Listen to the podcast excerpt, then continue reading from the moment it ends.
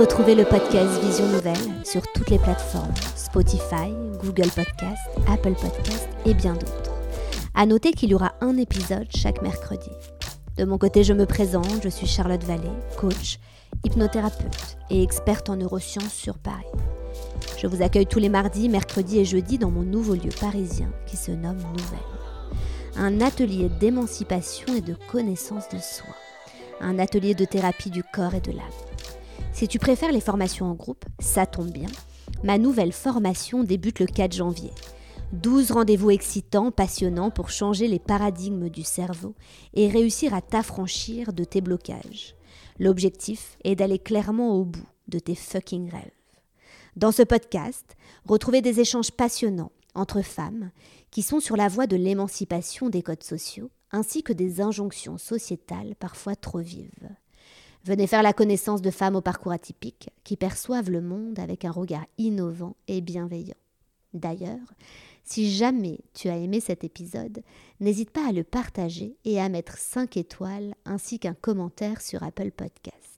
Cela m'aide énormément à faire connaître le podcast. Aujourd'hui, j'accueille Amal Tahir, jeune femme de 27 ans qui accompagne les femmes à développer leur énergie sexuelle et à accéder à un meilleur état d'esprit. Amal a d'abord fait des études de sage-femme, puis après un burn-out, elle a compris sa passion pour la sexualité et le corps de la femme. Amal était une enfant haut potentiel, qui se sentait souvent perdue au milieu de tous ses enfants. Elle était plus mature que les autres. Elle a toujours été une grande rêveuse et s'est toujours dépassée pour que ses rêves deviennent une réalité. Et cela ne fut pas un long fleuve tranquille. Amal s'est appuyée sur son chaos intérieur pour créer son propre empire en alignement avec ses convictions et sa sacrée personnalité.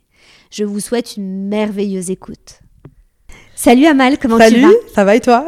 T'es en forme? De ouf. Et toi? Ça va. Qu'est-ce que t'as le sourire et le rire facile surtout, c'est très agréable. On me dit souvent ça, c'est vrai que je souris beaucoup. Euh, bah, je suis euh, une boule d'énergie, donc euh, voilà. ça, je l'ai remarqué. Hein. C'est incroyable l'énergie que t'as mis dans ce lieu en arrivant, par ah, exemple. Trop bien. Trop beau compliment. Bah ouais, je suis, euh, bah, je suis contente de partager mon énergie. De ouais, j'aime bien arriver dans un endroit et faire un bon souvenir, tu vois. T'as ça depuis toujours, cette énergie euh, grandissante? Ouais, je pense ouais que j'ai toujours été euh, j'ai toujours été un peu euh, ouais quand j'arrive quelque part, j'aime bien laisser ma marque, j'aime bien euh, mettre le smile aux gens, j'aime bien partager un truc, mais je pense que oui et que ça n'a pas toujours spécifiquement plu à tout le monde, tu vois, donc c'est c'est à double tranchant. Mais en tout cas ouais, je pense que j'ai toujours j'ai toujours voulu voilà, hello, tu vois, genre dégager un truc cool parce que je trouve que c'est ça fait partie des clés de la confiance en soi de toute façon, tu vois, le fait de arriver, de pas être sur son téléphone, de pas s'enfermer, de t'arrives dans une pièce t'es fier de qui t'es et t'as rien à cacher, tu vois. C'est hyper important pour moi, ouais. Tu l'as toujours eu, ça, de rentrer dans une pièce et d'être fier de qui tu es ou chez toi, ça a quand même été un, travail qui n'a pas été un long fleuve tranquille. Ouais, ça a été un travail, c'est-à-dire que euh, je parle tout de suite de ma star, euh, ma grand-mère Malika, hein, qui m'a donné beaucoup de conseils. Euh, elle n'est plus là aujourd'hui, mais en tout cas, elle m'a fait une bonne partie de mon éducation et elle m'a toujours dit voilà, la première impression, elle est très importante et la manière dont tu te vois, ça renvoie. Bah, du coup, du coup, c'est un effet miroir. Les gens te voient comme tu te vois et, et du coup, bah, ça peut plaire ou pas, mais c'est vrai que non, ça a été quand même un long chemin pour moi parce que oui, bien sûr, j'ai pas toujours été fière de qui j'étais. Au contraire, euh, j'ai cru que je devais euh, un petit peu m'étouffer pour rentrer dans des cases qui n'existent pas. Enfin, tu vois. Et, du coup, c'est vrai que ça a été quand même un, chemin, ouais. Comment est-ce que tu l'as vécu ce chemin et qu'est-ce que tu as fait? Est-ce que tu as quelques tips à donner euh, bah écoute, moi j'ai toujours, enfin euh, au niveau background, j'ai grandi en Italie, j'ai vécu, enfin je suis née en Italie, euh, dans, dans le nord de l'Italie, donc euh, j'étais pas spécifiquement représentée physiquement, je veux dire, c'est-à-dire que bah c'était pas un milieu euh, avec euh, bah, la peau foncée, des cheveux afro, moi j'avais un gros gros afro, enfin je ressemblais pas aux autres enfants, puis adolescents, etc. Et du coup c'est vrai que j'avais pas de représentation, surtout dans ces années-là, il y avait pas dans les magazines bah, comme aujourd'hui des femmes rondes, grosses, ça manquait.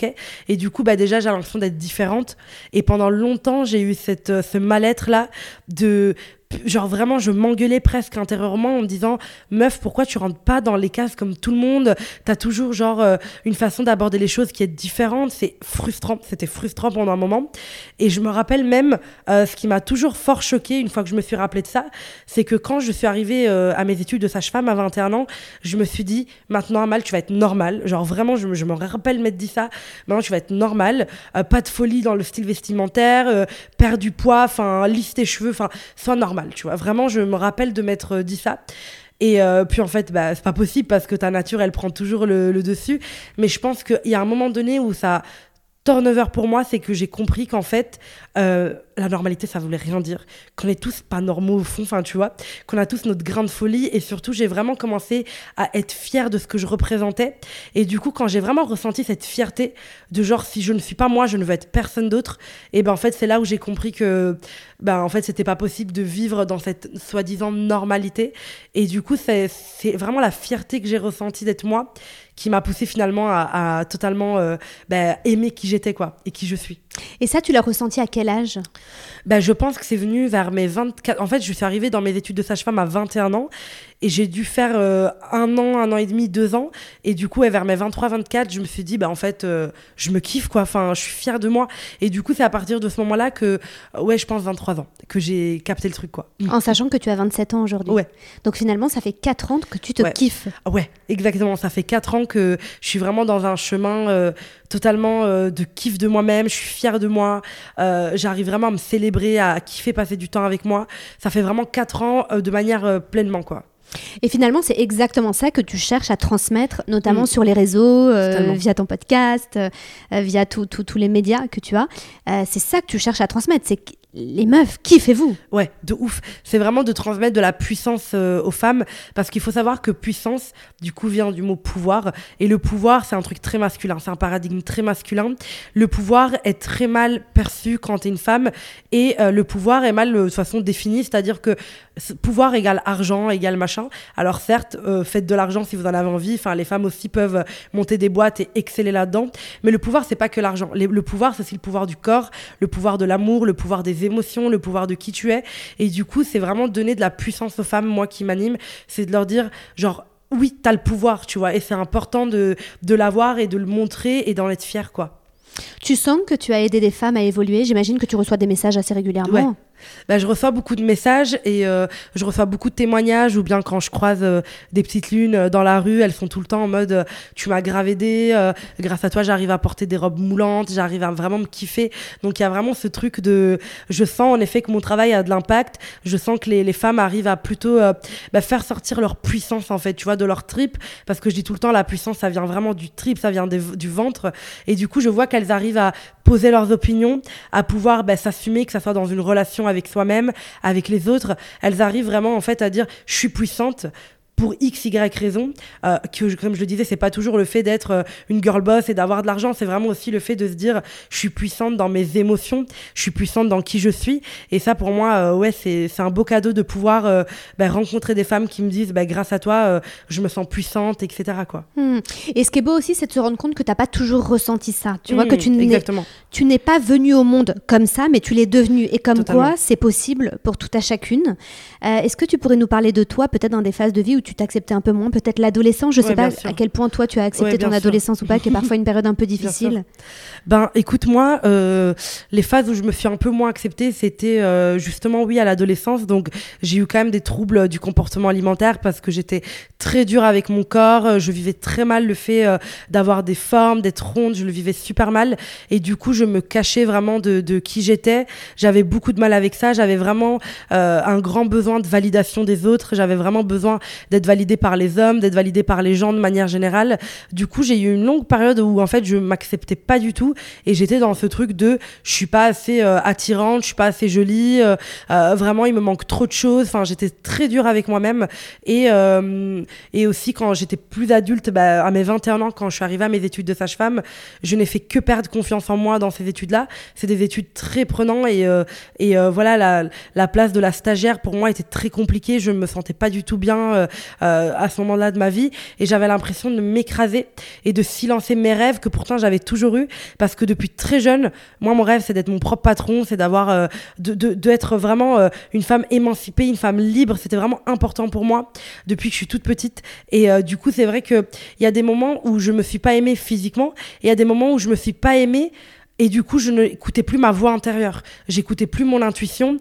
J'étais déconnectée des sensations de mon corps. J'étais déconnectée de ce que mon corps demandait. Euh, vraiment comme quand ton, ton ventre gargouille, que tu as tellement faim. Et ben mon corps, il criait le besoin de reprendre ses rêves, le besoin de aller à mal, fais-le. Et euh, ça, c'était un truc qui que j'avais totalement perdu à un moment donné. Du coup, il y a eu plusieurs phases où je me suis pas aimée, où j'étais pas fière de moi, à des phases plutôt physiques et à des moments plutôt, plutôt j'arrête de m'écouter totalement et, euh, et, du coup je ne rêve plus, je ne désire plus et je veux juste euh, bah, être ce qu'on attend de moi quoi. Hmm. Typiquement, tes études de sage-femme ne venaient pas forcément de ton intuition? Euh, en fait, la mission, enfin, le, le but derrière, c'est-à-dire d'accompagner des femmes dans des moments intenses de leur vie, notamment ici l'accouchement, totalement, totalement ce que je kiffe faire, totalement ce que j'aime faire. Mais mes études de sage-femme ont été très très difficiles pour moi psychologiquement. C'est-à-dire que, euh, en fait, ce qui se passe, c'est que euh, c'est des études déjà très prenantes d'un point de vue, voilà, tu as la vie des gens entre les mains. Euh, donc, bien sûr, il y, a un certain, il y a un certain niveau à avoir et il y a certain, un certain niveau à avoir et à garder. Donc, voilà, c'est très important d'être, que tu aies fait trois gardes de nuit, que tu sois crevé, le niveau doit être le même. Et du coup, c'est vrai que j'ai tellement de respect, mais encore plus après avoir fait ses études, envers les gens qui font le métier du médical. Parce que quand tu es au bureau, lundi, tu es hyper performant, mardi, tu es un peu crevé, tu vas faire les mêmes choses, tu vas peut-être être un peu plus lent, mais pas de problème. Dans le médical, on te demande de garder le même niveau tout le temps.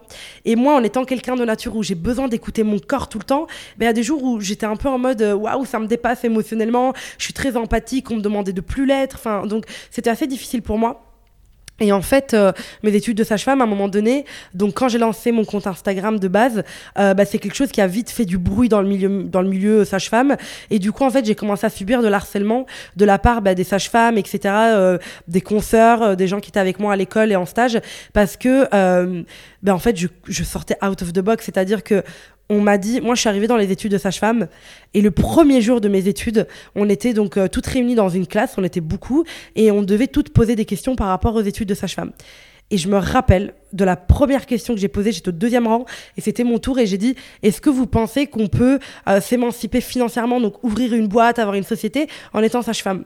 Et je me rappelle vraiment, il y avait trois profs, la directrice de section et deux autres profs, elles se sont regardées, elles sont parties en fou rire, vraiment genre je me rappelle et elles ont dit euh, excusez-moi mademoiselle mais pas du tout, enfin quand vous êtes dans le médical, vous pensez quoi euh, être directrice d'un centre de soins? Ouais pourquoi pas enfin j'étais en mode mais j'étais sérieuse j'étais en mode ah ben oui pourquoi pas un centre euh, où genre je pensais à un truc un peu plus holistique euh, avec une prise en charge différente de la grossesse. Oui écoutez vous êtes en première euh, vous verrez ça bien en quatrième hein, si vous êtes encore là. Enfin je me rappelle vraiment de leurs commentaires. Et et et euh, à ce moment-là, je me suis tournée vers la fille qui était à ma gauche, qui après est devenue bah, une de mes meilleures amies. On a fait toutes nos études ensemble. Et je lui ai dit, t'inquiète, dans 4 ans, on en reparle. Enfin, moi, je me connais. Euh, voilà. Du coup, même en commençant mes études de sage-femme, j'avais ce rêve d'entrepreneuriat, en fait, qui brûlait en moi euh, depuis toujours. Et en fait, quand on a essayé de me silencer, il y a un moment donné où j'étais en mode, bon, je vais arrêter d'en parler. Mais dans ma tête, ça, ça travaillait tout le temps. Et en fait, quand j'ai osé me lancer sur Instagram contre tout avis, hein, vraiment, à part mes potes, 3-4 potes, il y avait personne qui était pour. Amal, tu vas ouvrir un compte Insta où tu vas parler de cul, enfin, t'es totalement taré. Genre, tout le monde me disait, Amal, personne va s'abonner, enfin, les gens n'assument pas aimer le sexe, ils vont pas s'abonner à ton compte. Et j'étais en mode, bah, au pire, j'aiderai 300 personnes, euh, c'est très bien. Et puis on verra comment ça prend. Enfin, pourquoi je me posais des questions aussi loin, meuf? On, est là, on est en 2017, 2018, enfin, tu sais, genre chill, tu vois. Et du coup, bah, j'ai quand même ouvert mon compte Instagram malgré toute ta vie. Euh, été convoquée par la direction de l'école, machin, c'était tout un truc.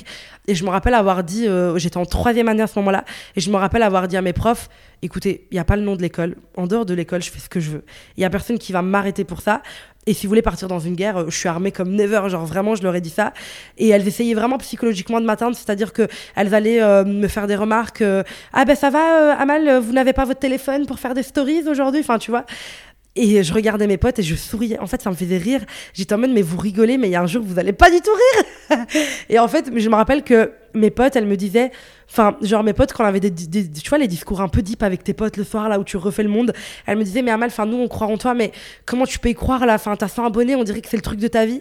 Et j'étais en mode, parce que c'est le moment, en fait, ou si moi je n'y crois pas, ça ne marchera jamais. En fait, là, c'est le moment où personne n'y croit, ni mes parents, ni mes potes. Et je sais que vous, vous n'y croyez pas vraiment, mais vous pouvez pas le dire, vous êtes mes potes et vous voulez que ça marche, mais vous dites comment elle va y arriver, quoi. Mais en fait, c'est le moment clé où moi, je suis obligée d'y croire pour 20 000 personnes. En fait, j'ai pas le choix. Et du coup, elle était en mode, mais, euh, mais oui, en fait, c'est ça. J'étais en mode, en fait, si moi j'abandonne là et je rentre dans le mindset de c'est bizarre, c'est glauque, pourquoi je le fais, c'est foutu. Donc là, c'est le moment le plus décisif où je suis à trois abonnés, où j'ai intérêt d'y croire, mais comme si c'était le truc de ma vie, comme si j'étais Anna Wintour, tu vois, genre j'ai intérêt à y croire. Et du coup, bah, j'étais hyper déter, pourtant, il euh, n'y a pas eu du, tout de soutien, enfin, à part de mes potes qui étaient derrière moi. Les gens, de manière générale, ça les faisait rire, c'était ridicule. Enfin, tu vois, à l'université, j'étais la ridicule du truc, il y avait un compte Instagram, enfin, les gens, ils me parlaient tout le temps de ça, ils étaient en mode, euh, à la cafette, en mode, euh, ah, c'est toi le compte Insta bizarre, là, enfin, tu vois. Et j'étais en mode, oui, oui, c'est moi, je suis trop fière et tout, enfin, tu vois. En fait, je me battais que j'y croyais et c'était le moment clé où j'avais intérêt à y croire, mais ne jamais, enfin, jamais perdre la face en fait. Oui, oui, c'est moi, je suis hyper fière, tu vois. Je me cachais pas du tout en fait et, euh, et voilà. Quel niaque. bah, on peut considérer qu'à cette période-là, typiquement, donc ça c'est un podcast qui parle d'émancipation, tu commençais bien comme il faut à t'émanciper du ah regard des autres. Tellement, mais c'est la première chose à émanciper. Le regard des autres, c'est la première chose dont il faut s'émanciper pour moi. Parce que j'étais en mode, vous trouvez ça ridicule, mais moi, tant que ça me fait kiffer, en vrai, je m'en fous. Tu vois, genre, j'étais vraiment dans un truc où si maintenant je tombe dans votre piège et que je m'accroche à vos peurs qui ne sont pas les miennes, je suis foutu. Complètement. Moi, ce que je trouve dingue, c'est que quand on évolue dans l'éducation, que ce soit scolaire ou même parentale, on nous apprend à ce que les autres nous aiment, mm. mais on nous apprend pas à nous aimer ah bah nous-mêmes. Et en fait, tout part de là. Tout mm. part de là. Et toi, ça, tu l'avais mm. si bien compris. Et finalement, si jeune, et c'est ce que je te disais en off tout à l'heure, ça m'impressionne la vingtaine d'aujourd'hui, vraiment. Je la trouve beaucoup plus. Euh, je trouve qu'elle se, elle se bouscule. Et c'est d'ailleurs pour ça que je t'interviewe aujourd'hui, parce que tu vas donner envie à tout plein de femmes qui vont nous écouter, j'en suis persuadée. Donc on en revient donc à cette période, tu avais trois abonnés, en réalité peut-être 100 ou 200, mais bon, c'était pas énorme par rapport à ce que tu souhaitais faire et par ah rapport à là où tu souhaitais arriver. Quelles ont été les étapes, les étapes qui ont suivi? Alors les étapes qui ont suivi, c'est que du coup, euh, à un moment donné, euh, du coup, je, commence à avoir un compte Instagram qui commence à prendre durant ma dernière année de sage-femme, euh, l'année du Covid. Et du coup, bah, j'arrive à 20 000 abonnés. Enfin, ça, ça commence à bien marcher. Qui dit Covid dit temps libre. Qui dit temps libre dit poste à gogo et montrer tel que je suis, loin du regard des autres parce que c'était le Covid. Je vous vois pas, vous critiquez, mais moi je vous vois pas. Du coup, quand même, mine de rien, ça joue. Tu dis, bah là, personne peut me juger. Du coup, beaucoup, du coup, j'arrive à 20 000 abonnés. On propose un livre bien dans ma tête, bien dans ma culotte. Donc ma première expérience avec le, milieu de l'édition. Gros rêve, on est sur un très très gros rêve, le livre. On est sur un rêve vraiment d'enfant. Euh, je le dis tout le temps, la petite Amal, là, elle est en train de twerker à chaque fois que je parle de mon livre. je dis tout le temps ça. Euh, gros rêve. Euh, et euh, je me dis, bah, je vais le faire pendant mes études. Tout complètement folle, mais vous inquiétez pas, je vais y arriver. Du coup, bah, je charbonne. je, je prends pas mes stages cette année-là pour être loin de stages. Je détestais ça. Et pour faire mes cours, mes cours théoriques et écrire mon livre. Donc, j'écris mon livre. Il sort, ce qui fait encore plus de bruit encore plus de bruit. Du coup, le livre se vend très bien. Il y a vraiment un vrai engouement derrière le livre.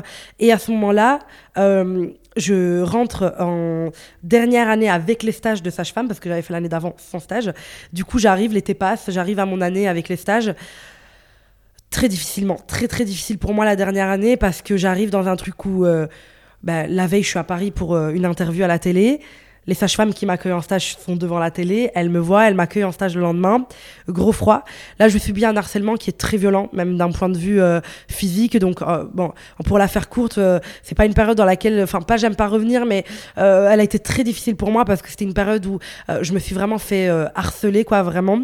Donc, c'était très, ben voilà, il y avait des sages-femmes qui prenaient mon livre, qui le déchiraient devant moi, on m'enfermait dans les toilettes, enfin, on, on, on, avait vraiment, je le vivais très, très, très très très mal. C'est-à-dire que j'ai tout essayé.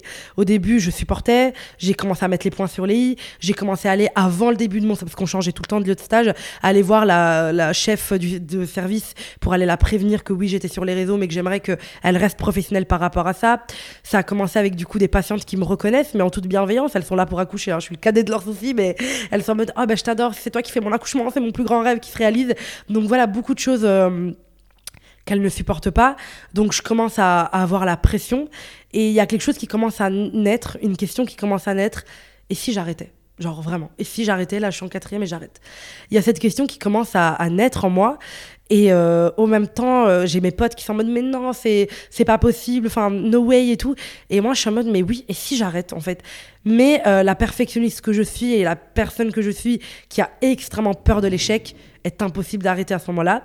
Donc ce que je fais, c'est que je, je, m'enfonce dans un gouffre, donc c'est-à-dire euh, bah, le gouffre de la dépression et du burn-out euh, de mes études de sage-femme, parce que à côté, je rentrais chez moi à minuit, je t'écrivais trois postes, j'étais euh, déterre comme jamais, j'acceptais les contrats avec les marques, je m'y tenais, enfin, je donnais vraiment beaucoup de ma personne.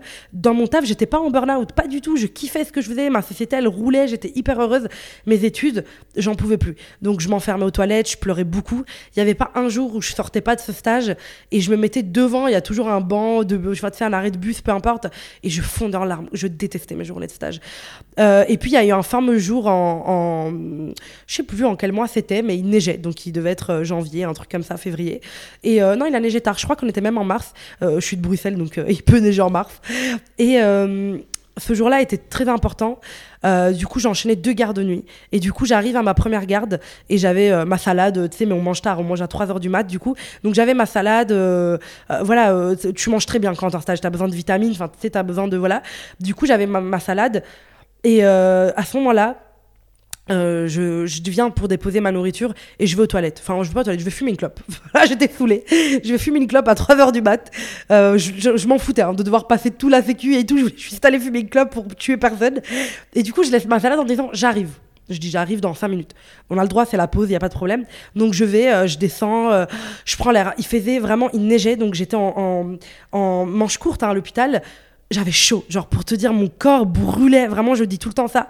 J'étais en incendie interne. Et le truc, c'est que quand on voit un incendie dans la rue, ça nous viendrait pas à l'esprit de ne pas l'éteindre. Mais quand c'est en nous, on laisse, généralement, on se laisse prendre feu parce que on le voit pas vraiment. Donc, tout ce qu'on voit pas n'a plus d'importance. Alors qu'en fait, en tant qu'humain, on sait très bien que tout ce qu'on ne voit pas a limite plus d'importance que ce qu'on voit, tu vois. Et du coup, je sens le feu en moi. Et, euh, très dure période, ma mère restait réveillée pendant mes gardes, alors qu'elle est prof, donc elle travaille la journée, tu vois. Et euh, elle est dans, dans l'enseignement spécialisé. Et du coup, elle restait réveillée à mes pauses, elle se réveillait, elle mettait un réveil, ça va, ma chérie, et tout. Elle était très, très bienveillante avec moi. Et euh, désolée, elle est longue, mon histoire. elle, est, très intéressante. ok, trop bien. Et euh, du coup, euh, bah, j'avais très chaud, enfin, je brûlais de l'intérieur. Et je sors fumer cette clope, mais vraiment, et je le dis souvent dans un podcast, c'est vraiment, en fait, pour moi, le feu de la clope, c'était le feu que j'avais à l'intérieur. Et tu sais, je fumais vite, enfin, j'appréciais même pas ma clope. Je remontais, j'avais mon petit rituel, je me lavais les mains, je me désinfectais les mains, etc. J'arrive pour manger, il y a plus. Ma boîte, elle est, elle est vide. Et je me dis, euh, je dis, excusez-moi, euh, vouvoiement obligatoire, hein, enfin, que moi je devais les vous voyer. Vraiment ce complexe, tu vois, de se dire, euh, voilà. Et comme je te disais tout à l'heure, moi j'ai un mépris de, de l'autorité. Je le dis souvent et ça choque beaucoup de gens, mais oui, j'ai un mépris total de l'autorité depuis que je suis très jeune. Et du coup, c'est vrai que vous voyez quelqu'un qui a mon âge, enfin ça me paraissait ouf, mais ok, on va le faire, ça donne confiance en toi, let's go. J'étais la seule qui devait vous voyer, euh, les autres étudiantes vous voyez pas. Et du coup, euh, je dis excusez-moi, enfin ma boîte euh, à nourriture elle est vide quoi. C'était les boîtes c'est réutilisables donc voilà. Et elle me dit oh je suis désolée, je l'ai jeté, je pensais que t'avais fini de manger, que voilà. Je me dis Amal c'est pas grave, bénéfice du doute, au pire elle l'a pas fait exprès. Donc je sors de ma garde à 7h30, 8h du matin. J'étais de regarde le soir même. Je rentre chez moi. Je suis épuisée émotionnellement de me battre avec ces femmes. Et du coup, je tombe, je m'endors. Hein. Sans douche ni rien sur le canapé, je me réveille. Paf, il est 16h, je dois repartir pour ma garde. Du coup, bah, je refais vite euh, une salade, je la ramène et, euh, et j'arrive en stage, je fais ma nuit. À 3h, je me remets pour manger. Et cette fois, je vais vraiment aux toilettes. Le temps que je revienne des toilettes, il n'y a plus ma boîte encore. Donc je leur dis, écoutez, par contre, là, c'est la deuxième fois. Je pense que, enfin, il y a un moment donné, ça va pas le faire. Je commence vraiment à m'énerver. Et euh, à ce moment-là, du coup, je sors, euh, enfin, énervée, je sors de la pièce de pause, je suis dans le couloir, et là, ben, 48 heures sans manger, je tombe dans les pommes. Donc, euh, je suis quelqu'un qui fait très vite des malaises. En plus, je tombe dans les pommes, l'énervement, en plus, c'est l'adrénaline et tout. Et là, il y a une sage-femme qui passe à côté de moi et qui me donne un coup de sabot dans le ventre. Donc, elle me vraiment, viole, je parle vraiment d'une violence physique. Et là, je, suis hors de moi. Donc, je suis hors de moi. Donc là, euh, il est 4 heures du matin. Je prends mes affaires, je me casse. C'est hors de question. Euh, dans ma tête, c'est clair, je vais à la police, je porte plainte. Donc, je sors de là. J'appelle ma mère qui est toujours réveillée pendant ma pause. Et elle me dit Je viens te chercher. Maintenant, Amal, tu vas m'écouter. Pourtant, ma mère, elle est très étude parce que bon, je viens d'une famille de base d'ouvriers, donc euh, voilà, je suis marocaine. On, connaît beaucoup bah, euh, l'immigration, l'ouvrier, enfin le côté ouvrier, vraiment la classe ouvrière, et les parents racisés. Et je pense qu'il y a aussi beaucoup de parents de manière générale, mais en tout cas, c'est très lié à ça. Ils ont très peur que leurs enfants ne fassent pas d'études parce qu'ils veulent pas qu'ils revivent ce qu'ont ont vécu quand bah, ils ont changé de pays, ils ont reconstruit une vie. Et du coup, il y a ce truc de ma mère qui me dit tu arrêtes ces études, enfin c'est fini quoi. Et je suis en mode, bah, c'est, difficile ce qu'elle me dit là, mais enfin ça a été trop loin quoi, une violence physique, etc. Du coup, elle vient me chercher, ma mère, euh, sous la neige. Euh, elle vient me chercher en voiture, elle est hors d'elle. Euh, et du coup, ben, à ce moment-là, je rentre. Je rentre pas chez moi, je rentre chez mes parents parce que j'étais vraiment très épuisée. Et du coup, je, et là, je, le lendemain, je vois qu'en fait, il y a une de mes profs euh, de l'école qui se fout de ma gueule par rapport à une interview sur un groupe de sexologie, de sexologues, à savoir que j'étais sexologue puisque j'avais déjà fait une formation pendant mes études, mais elle ne le savait pas. Et du coup, elle se fout de ma gueule et du coup, là, euh, bah, j'arrête. J'arrête mes études de sage-femme à trois mois du diplôme. Et là, je, je dis à ma mère, euh, écoute, moi, ma société, elle roule. En vrai, c'est ce que je veux faire de ma vie. Là, je suis en train de forcer pour ces études. Pourquoi? Parce que je savais que je voulais plus être sage-femme, mais je voulais accéder au master en sexo. Et pour accéder à ce master, il faut avoir un background médical. Du coup, j'étais en mode, tu sais quoi, maman? Il y a 1% de chance que je rentre quand même en master sans avoir fini mes études, mais je vais être le 1%. Je suis le 1%. Elle commence un peu à paniquer. Elle me dit, bon, au pire, c'est pas grave, on verra ce qu'on fait. Euh, la fin d'année arrive, la fin d'année scolaire arrive, je postule pour mon master en sexologie clinique, en précisant que j'ai pas fini mes études de sage-femme, mais que j'ai fait un livre, enfin, je, balance tout ce que j'ai. Et là, je reçois un mail euh, le 3 septembre et qui me dit euh, bah, Vous êtes accepté à votre master en sexologie clinique. Donc là, en fait, je me présente au jury, etc. Mais en fait, c'est ce qu'on appelle des parcours un peu particuliers finalement. Et du coup, je suis prise dans mon master. Donc là, je suis en deuxième année. Et du coup, j'ai pu accéder au master que je voulais sans avoir fini sage-femme. Mais ça a été la plus belle décision de ma vie, en fait, d'arrêter ça. Et euh, je me rappelle qu'une copine à moi, Zeynep, elle m'a dit une phrase quand j'ai arrêté mes études. Ah, j'étais détruite. Hein. Pendant un mois, j'ai fait que pleurer. Je suis un échec ambulant. J'ai honte de moi, vraiment. Une copine, genre Zeynep, elle m'a dit Amal, si j'ai appris un truc dans la vie, attends un an pour dire que c'était une mauvaise nouvelle. Parce que parfois, un an après, tu dis putain, mais c'était le meilleur truc de ma vie. Et là, bah, presque deux ans après, c'était clairement la meilleure chose. Enfin, je me dis pourquoi je l'ai pas fait plus tôt, tu vois? Genre, je me dis, mais Amal, tu devais te casser il y a longtemps, quoi. Enfin, t'aurais fini sexo déjà depuis un an. Enfin, pourquoi tu l'as pas fait avant? Mais j'avais pas le courage de le faire pour moi. C'était euh, rendre fier mes parents, c'est euh, avoir vraiment un diplôme, un bachelier qui est suivi par un master. Enfin, je voulais pas, je voulais pas les rendre tristes en fait, et je voulais pas me rendre triste. Mais en fait, c'était vraiment. Euh, j'avais un choix à faire à ce moment-là. Soit je mise tout sur ma carrière, euh, donc je, je, reste dans mon, ma place de personnalité publique et j'abandonne la stabilité. Ou soit je reste dans ma stabilité, mais je ferme mon compte Insta et je me mets en mode étudiante sage-femme euh, normal, quoi. Parce que elles, si je leur avais dit oui, d'ailleurs, j'ai fermé mon compte Insta, ah, c'est bon, elles allaient me kiffer, tu vois mais c'était un choix. Et franchement, j'ai pris le risque de tout miser sur moi. Et, euh, et j'ai dit à ma mère ce jour-là, en fait, quand j'ai processé le fait que j'avais arrêté, elle m'a dit comment tu te sens? Bah, Ça fait trois mois que tu as arrêté, ça roule, comment tu te sens? Et je lui ai dit, maman, en fait, dans la vie, tu peux pas miser à 50 sur tes études, à 50 sur euh, mon compte Insta, euh, ma boîte. Je lui ai dit, en fait, je ne peux pas m'attendre à un résultat si je suis genre le cul entre deux chaises et que je mise 50 dans mes études, 50 dans ma boîte. Je mise tout sur ma boîte, en fait, parce que c'est la seule manière pour laquelle ça va marcher, c'est que je vais miser, je vais montrer à ma boîte que je crois en elle, tu vois, parce que si je suis là, le cul entre deux chaises, euh, voilà quoi. L'entièreté, tu es une personne entière. ouais, totalement. et donc, alors, aujourd'hui, Tu en es où euh, Comment est-ce que tu te décris? Est-ce que tu peux te présenter en bah fonction de la personne que tu es aujourd'hui, indépendamment de ce que tu fais, mais qui es-tu aujourd'hui? Eh ben alors aujourd'hui, du coup, euh, je suis coach donc euh, après mes études de sage-femme, j'ai fait euh, une formation en coaching en neurosciences. Euh, et j'ai fait pendant mes études déjà une formation en sexualité positive. Donc j'étais sexologue déjà pendant mes, mes études de sage-femme. Et une fois que j'ai fini, enfin que j'ai laissé ces études derrière moi, bah, je suis devenue chef d'entreprise. Donc j'ai j'ai une entreprise de coaching, je fais beaucoup de, je suis créatrice de contenu, donc je fais beaucoup de collaborations avec des super marques bah, que je veux mettre en avant. Et, et je, je suis coach, je suis écrivaine. Et mon but c'est d'inspirer les femmes, donc sur plusieurs domaines, euh, notamment les relations amoureuses, parce que du coup j'ai un peu euh, laissé le côté sexo euh, parce que bah, j'avais besoin de me retrouver autre chose, enfin je voulais parler d'autre chose. Et j'ai découvert une passion pour le développement personnel spicy, comme je l'appelle. Donc c'est vraiment le développement personnel pour les vilaines filles, moi j'adore l'appeler comme ça. Donc c'est t'aimes pas le mépris comme moi, t'as un peu envie de t'émanciper, mais vraiment à ta manière, t'as un peu la bad girl de service et du dev perso pour toi, tu vois, c'est vraiment le, le mood.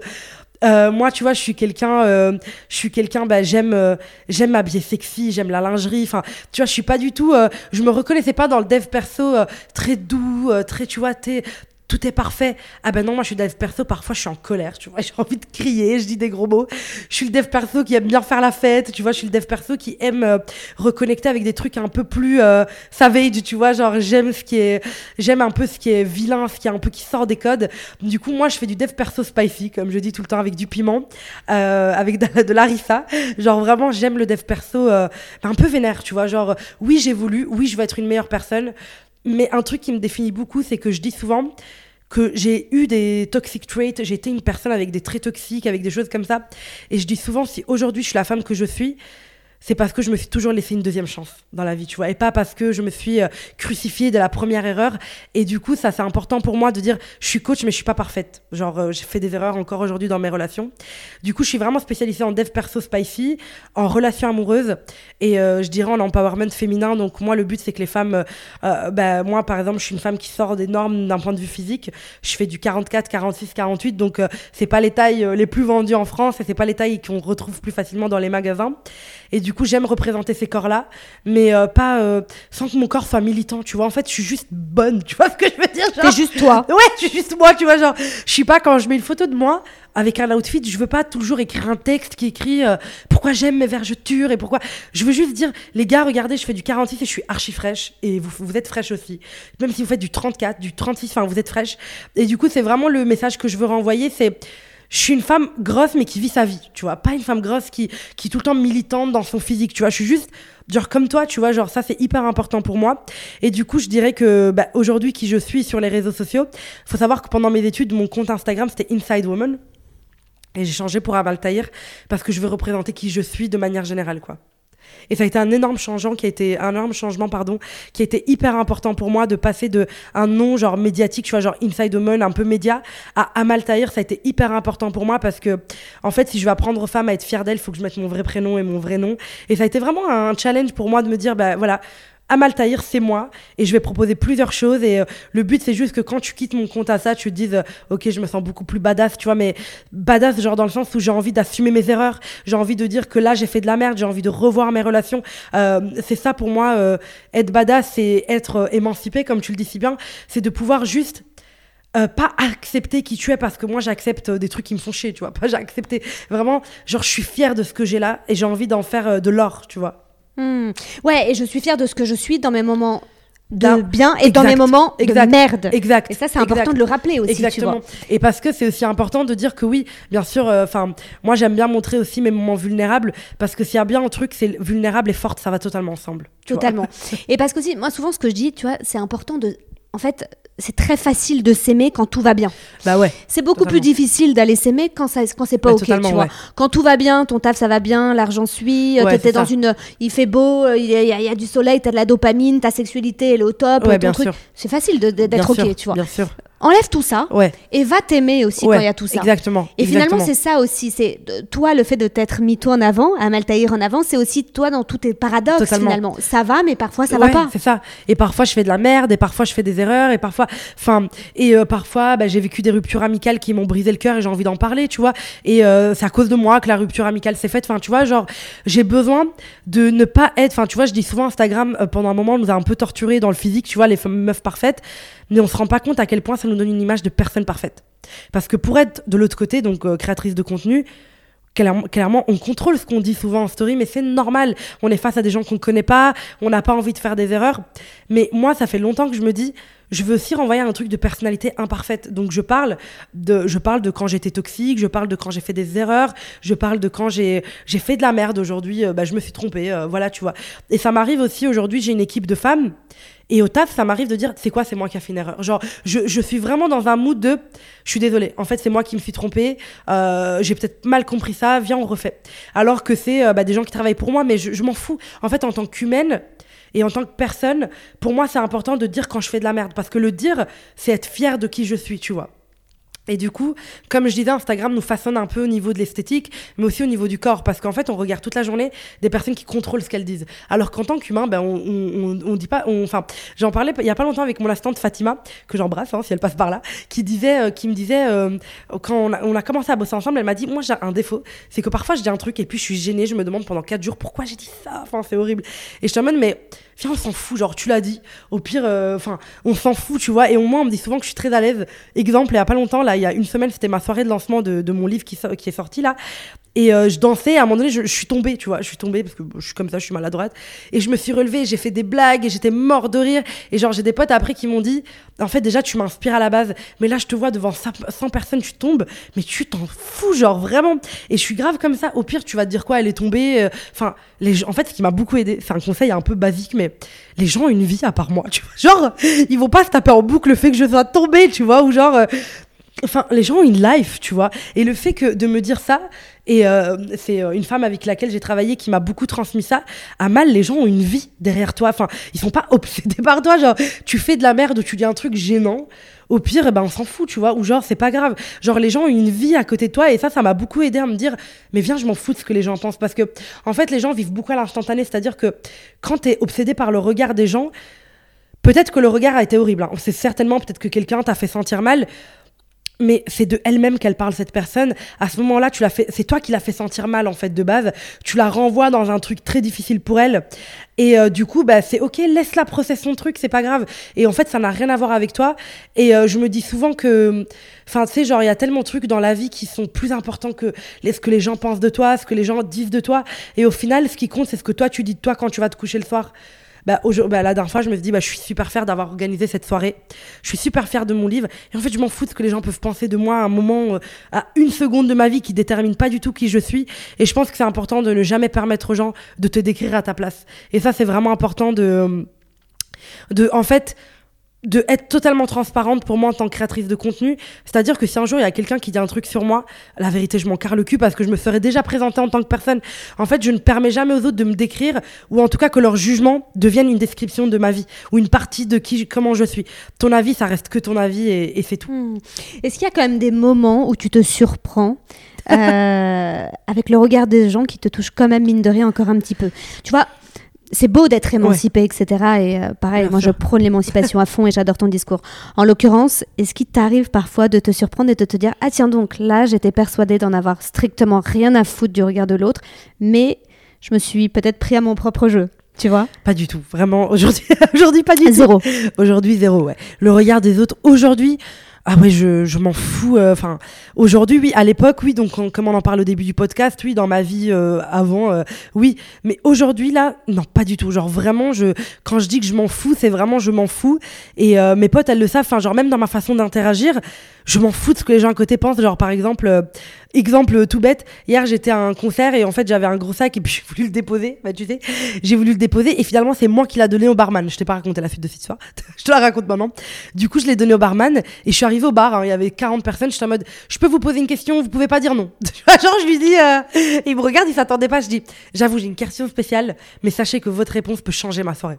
Genre, j'étais en mode comme ça et le mec était en mode, vas-y, dis-moi. J'étais en mode, est-ce que vous pouvez garder mon sac parce qu'il y a pas de vestiaire et j'ai vraiment envie de profiter de ma soirée. Il était en mode, vas-y, donne ton sac. Tu vois, mais genre, je suis vraiment comme ça. Genre, euh, je vais vraiment avoir cette facilité à à interagir très rapidement avec les gens et en fait leur montrer déjà que je enfin ils sentent que je m'en fous aujourd'hui de leur regard donc ils se permettent pas vraiment et euh, et je pense que non je, je m'en fous un peu euh, je pense que non vraiment j'ai plutôt des moments où euh, j'ai un peu pas le syndrome de l'imposteur mais un peu le est-ce que je vais arriver à réaliser tous mes rêves? Tu vois ça c'est un truc qui me tourmente souvent de me dire euh, Ok, Amal, là, il a une grosse liste, tu vois. Et euh, j'ai beaucoup de mal aussi, attention, un autre truc, par contre, le regard des autres, je m'en fous, mais c'est mon regard, en fait, moi. C'est mon regard où je vais être en mode, t'en as pas assez fait, t'aurais pu faire mieux, t'aurais pu faire plus. Où je vais être en mode, ok, c'est bien ce livre, il cartonne, mais c'est quoi la prochaine étape? Tu vois, je vais. Et du coup, je sais que par exemple, à ma soirée de lancement dont je parlais, j'ai beaucoup de mes potes, enfin, c'était vraiment une soirée bah, euh, privée et pro en même temps, donc euh, voilà, il y avait beaucoup de gens avec qui je travaille que j'adore.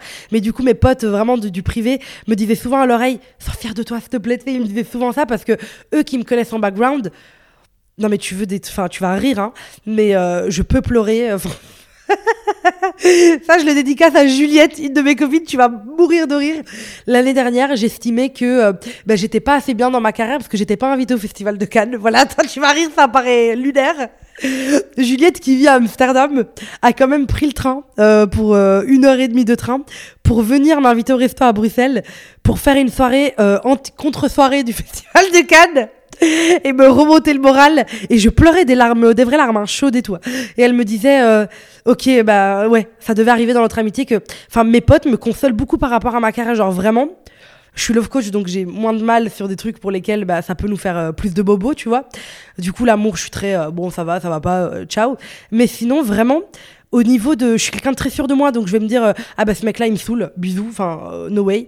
Euh, ou une amitié qui me plaît plus je vais être en mode très cash avec la personne je suis quelqu'un qui croit beaucoup aux pauses aussi donc parfois j'ai des potes avec qui bah ça va plus je vais pas me prendre la tête je vais leur dire viens on va boire un café.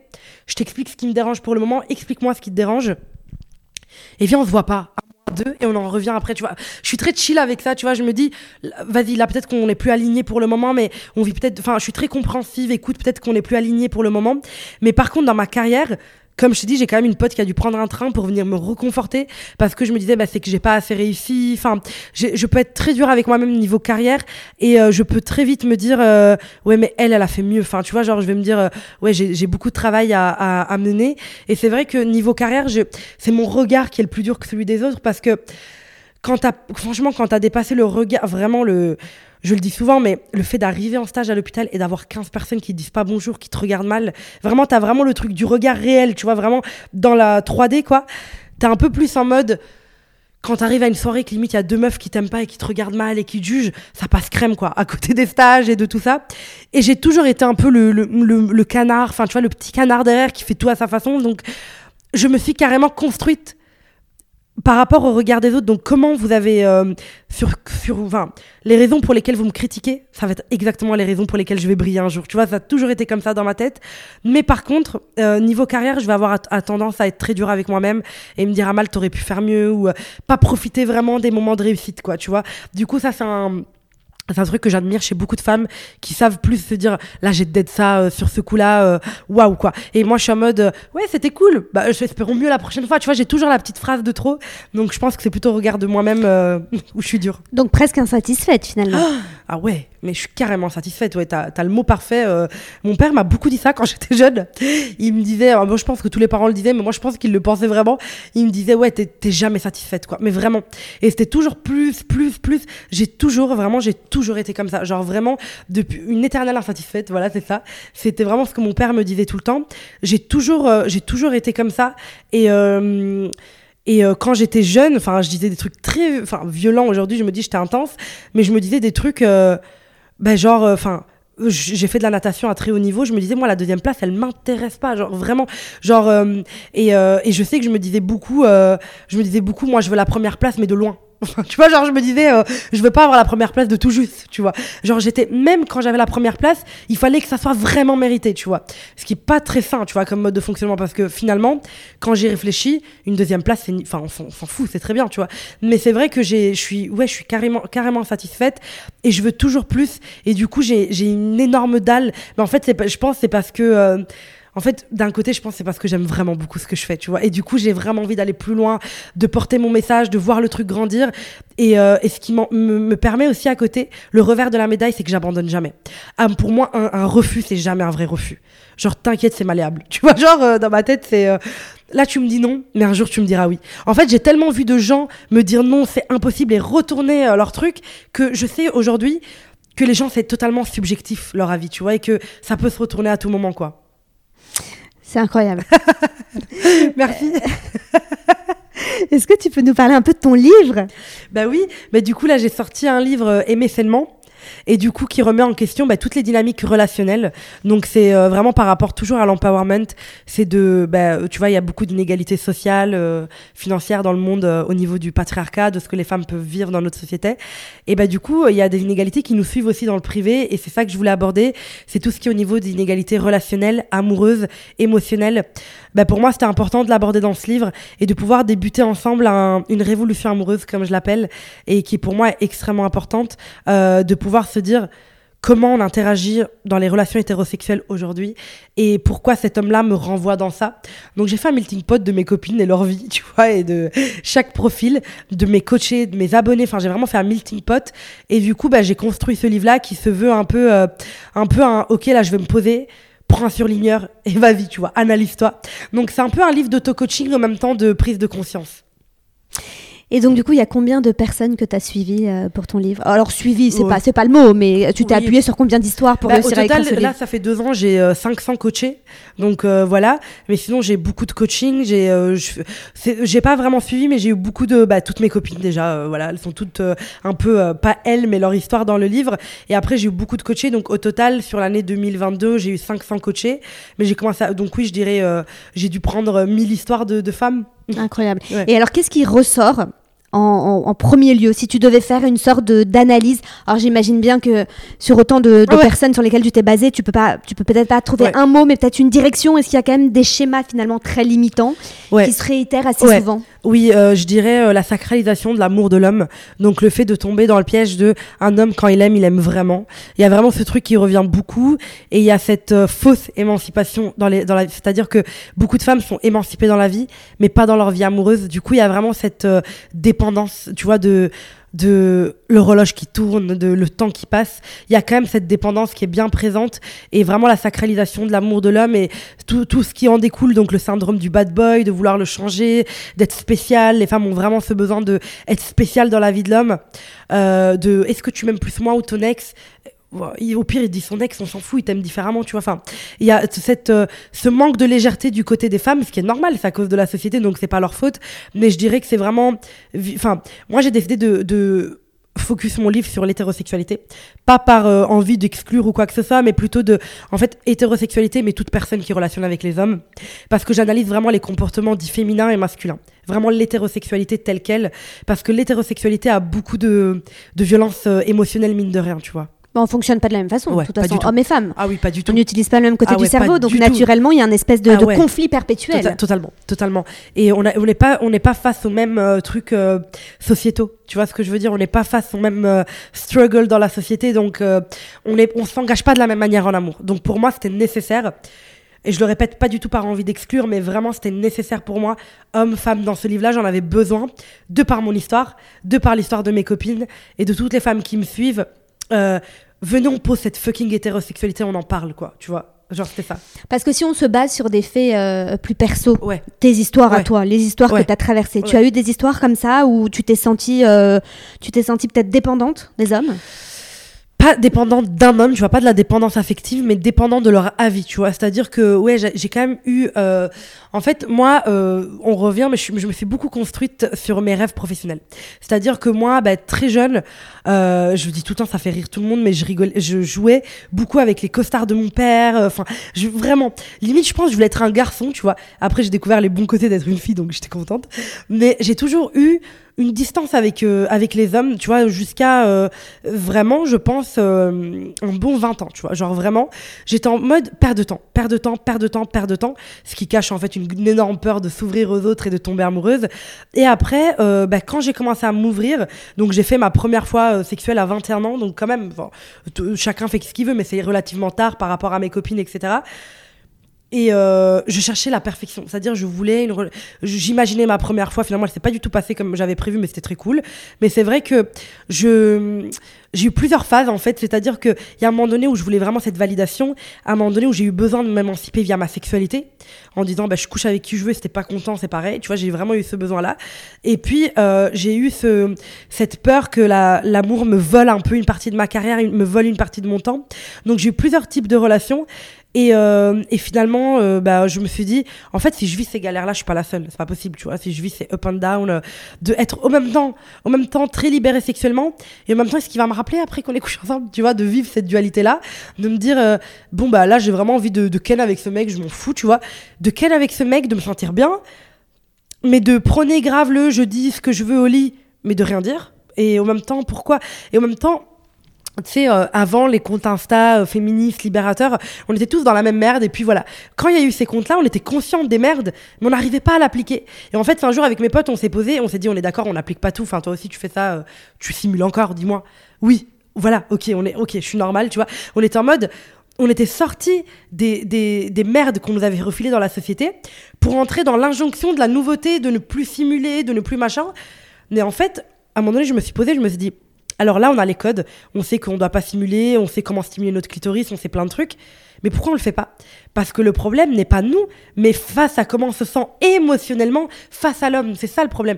Et du coup, quand j'ai compris ce déclic-là, c'est ça qui m'a poussé à me dire, moi, je suis coach, j'ai un compte carrément sexo, tu vois, je parle de cul, et pourtant, ben, quand je m'envoie en l'air, ben, il y a plein de fois où j'arrive pas à jouir, où je suis pas assez à l'aise, où euh, ben, j'ai envie que le mec éteigne la lumière, tu vois. Et pourtant, je sais que je suis très bien comme je suis, mais j'ai ces peurs-là, je vais simuler.